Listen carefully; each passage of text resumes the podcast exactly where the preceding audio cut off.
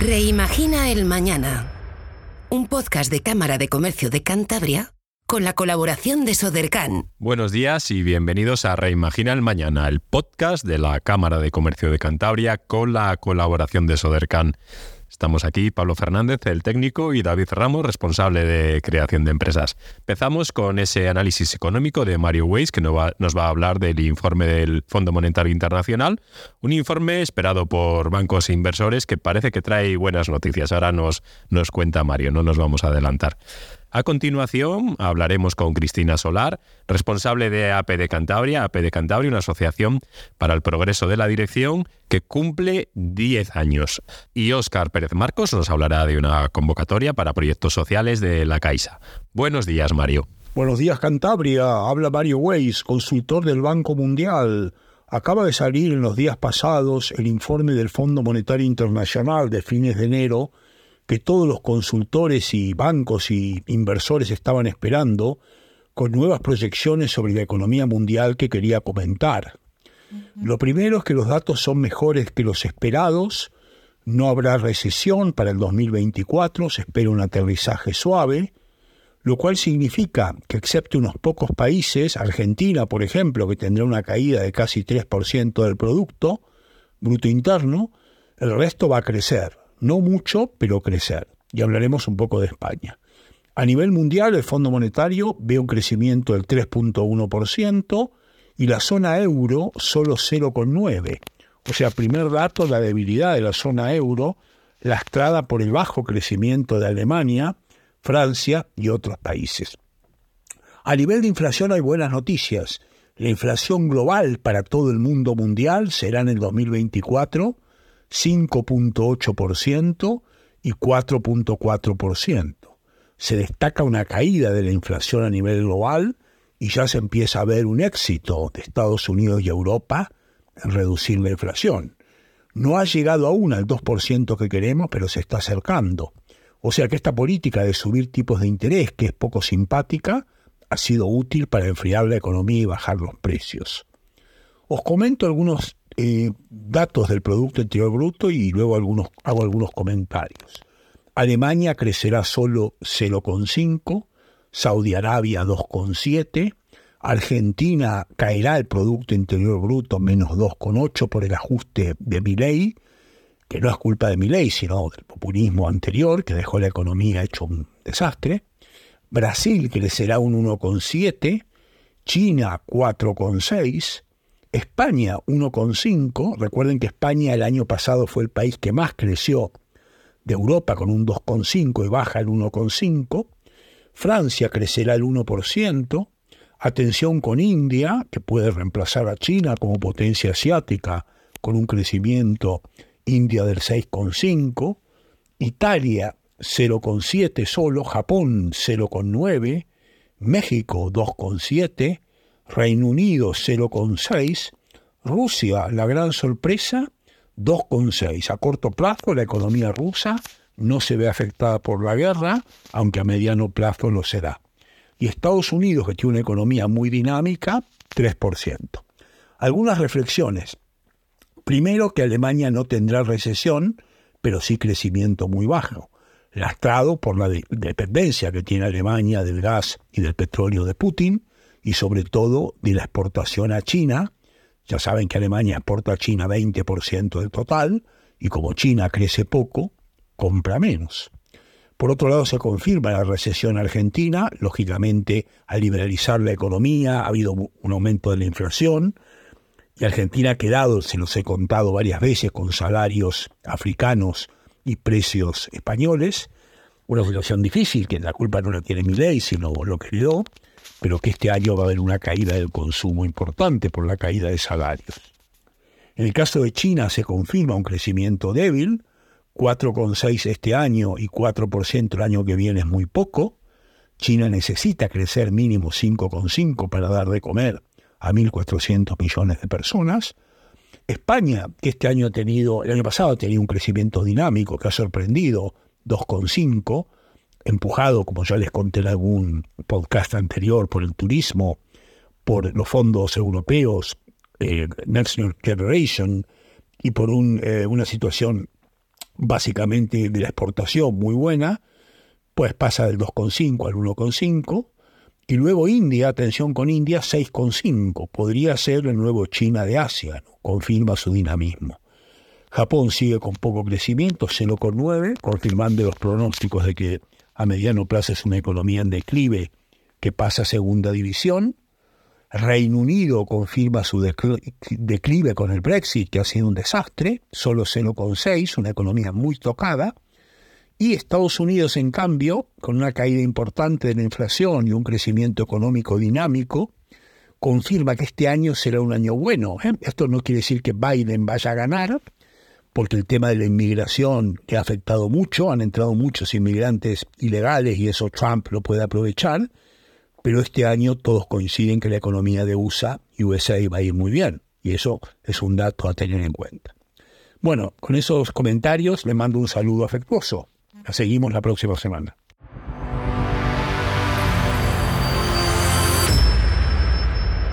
Y continuamos nuestro podcast semanal con Cristina Solar, responsable de APD, Asociación para el Progreso de la Dirección en Cantabria. Buenos días, Cristina. Buenos días, David. Tenemos una buenísima noticia, ¿no? Porque a veces cumplir años, pues, pues bueno, puede ser, puede ser malo, ¿no? Porque somos muy, muy viejos, pero en este caso no. Eh, son 10 años de experiencia de acciones que estáis desarrollando desde APD en Cantabria, que no es solo una plataforma formativa, ¿no? Porque a veces pensamos que asistir a, eventos empresariales pues nos va, es para aprender. Eso otra cosa, ¿no? ¿Verdad, Cristina? Sí, APD es el compendio de, muchas acciones que hacemos con muchos objetivos. Y bueno, lo primero, por supuesto, somos una organización de directivos en España y también fuera de España, en algunos otros países, que es la más grande de nuestro país. Y hacemos un calendario formativo de enorme calidad dirigido a todos los directivos de todos los ámbitos de una estructura empresarial.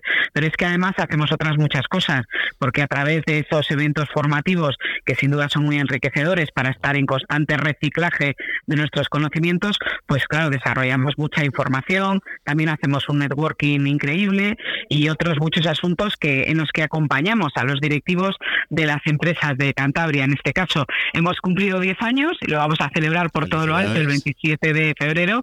Muchísimas gracias. Y, y nada, vamos a hacer un evento en el Palacio de Exposiciones y Congresos en el que vamos a contar con un ponente de muchísimo prestigio a nivel nacional, con José Manuel Zapata.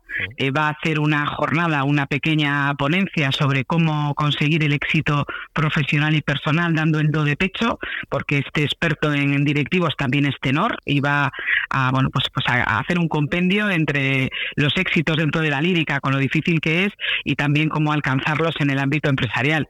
Y muy contentos estamos. En Cantabria somos o sois unas 40 empresas, creo recordar, ¿verdad?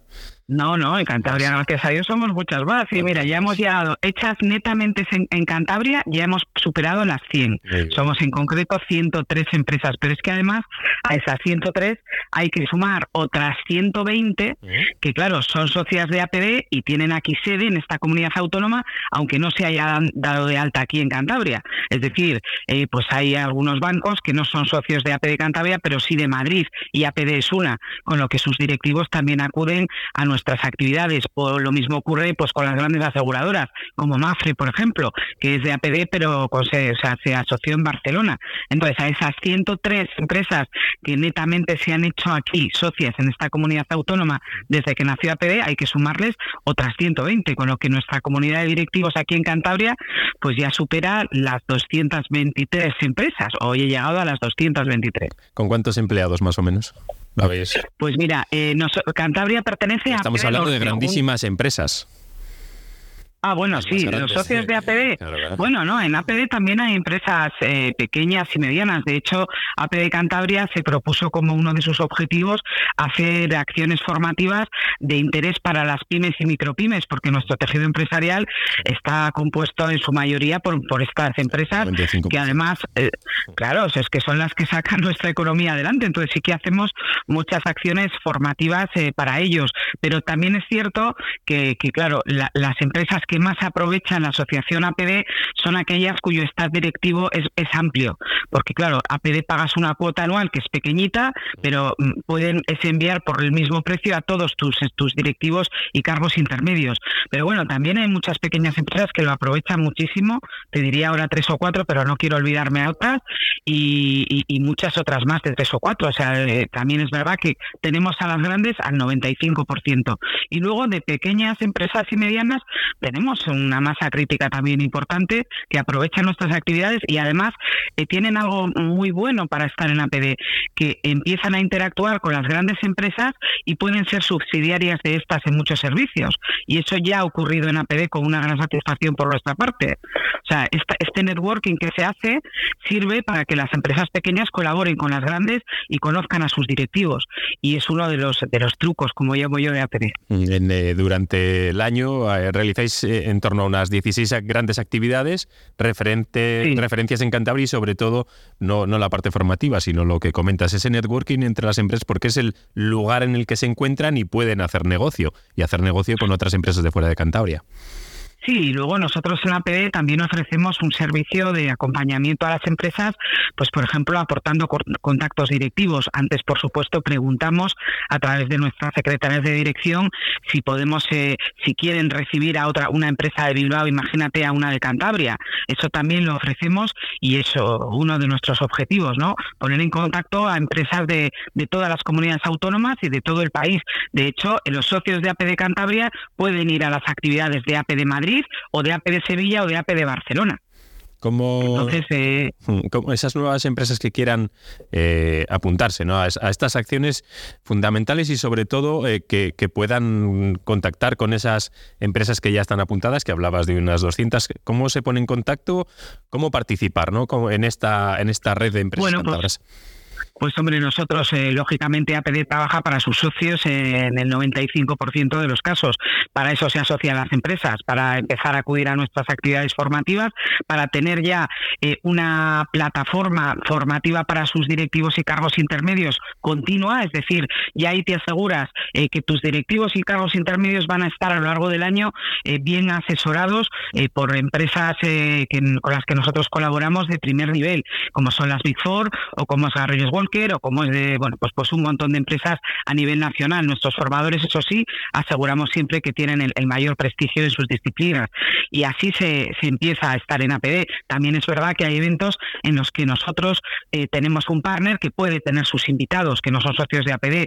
Yo también a veces invito a empresas para que conozcan nuestras actividades y para que se den cuenta de lo que podemos aportarles.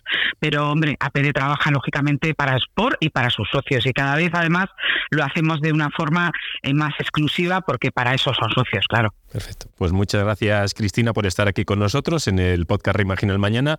Dar a conocer las actividades, para el que no las conozca, son, son eventos fundamentales y un trabajo fundamental para los directivos de Cantabria, lo que el trabajo que estáis desarrollando. Y nos vemos en ese décimo aniversario. Esperemos dentro de unos 10 años volver a volver a hablar. Sí, mira, hoy precisamente.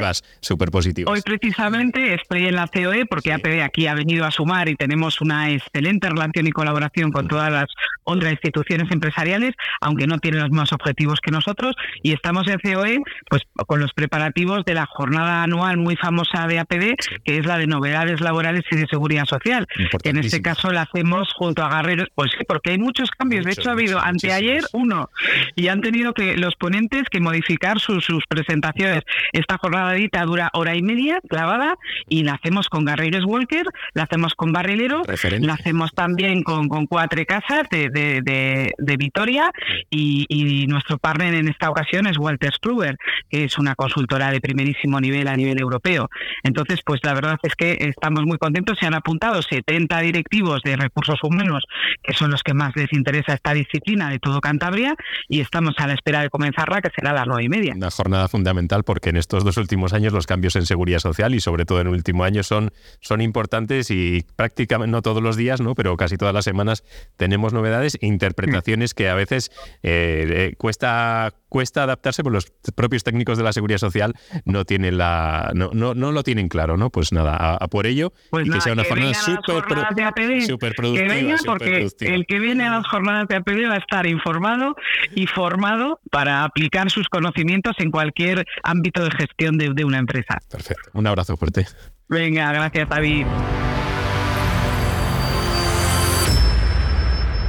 Y continuamos para finalizar el podcast con Óscar, Óscar Pérez Marcos. Óscar nos va a hablar hoy de una convocatoria para proyectos sociales de la Caixa, una de las entidades que más apuesta por el emprendimiento y también por ese emprendimiento social. Buenos días, Óscar, cuéntanos. ¿Qué tal, David? Buenos días. Eh, hoy quería hablaros de la convocatoria de proyectos sociales eh, para Cantabria 2024 de Fundación La Caixa que tiene como finalidad colaborar con entidades sociales que desarrollan sus proyectos aquí en la región y, que están orientadas a impulsar iniciativas dirigidas a personas en situación de vulnerabilidad eh, o eh, bueno, cuyo objetivo es mejorar su calidad de vida, ¿no? fomentar la igualdad de oportunidades.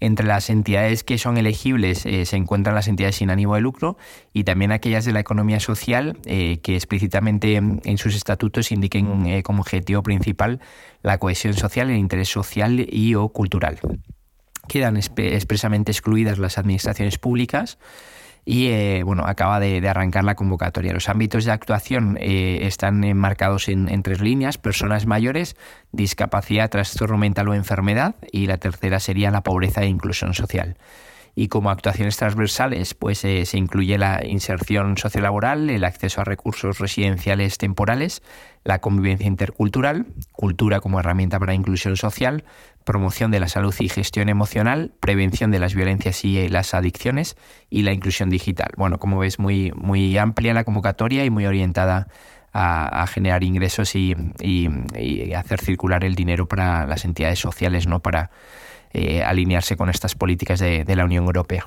Oscar, ¿qué ayudas y qué periodo de ejecución tienen los proyectos que se presenten?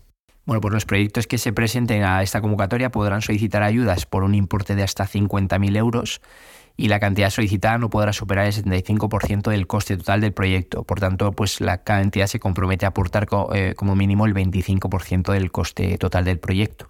En cuanto a la ejecución, eh, el importe solicitado deberá estar vinculado a la ejecución en, un periodo de hasta 12 meses, eh, o sea que tienen un año para poder desarrollar estos proyectos. Pero ¿hasta cuándo lo podemos solicitar? Bueno, pues acaba de abrir el, pasado día 6 de febrero y el cierre de la convocatoria está previsto para el 7 de marzo de 2024 a las 5 de la tarde, más o menos un, mes por delante.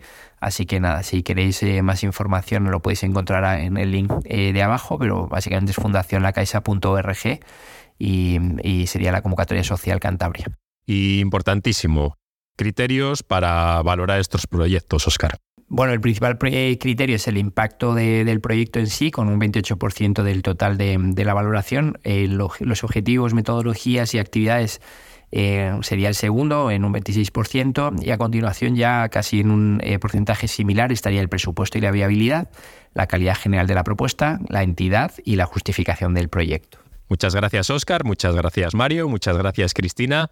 Hemos tenido un podcast súper interesante en el que hemos hablado de esa asociación para el progreso de la dirección, una asociación que trabaja por y para las empresas, sobre todo en ese apoyo y networking y, eh, también formación para, directivos en Cantabria. Óscar Pérez Marcos nos ha hablado sobre esos proyectos sociales y ese apoyo económico que realiza CaixaBank todos los años, tanto en, eh, bueno, CaixaBank trabaja mucho el emprendimiento y, es, y sobre todo también esa parte social. Y eh, Mario Weiss nos ha hablado de ese eh, informe de Fondo Monetario Internacional que trae noticias positivas para la economía mundial. Muchas gracias a todos, muchas gracias a Sodercan, que lo sigue haciendo posible. Buenos días y buen fin de semana. Reimagina el mañana. Un podcast de Cámara de Comercio de Cantabria con la colaboración de Sodercan.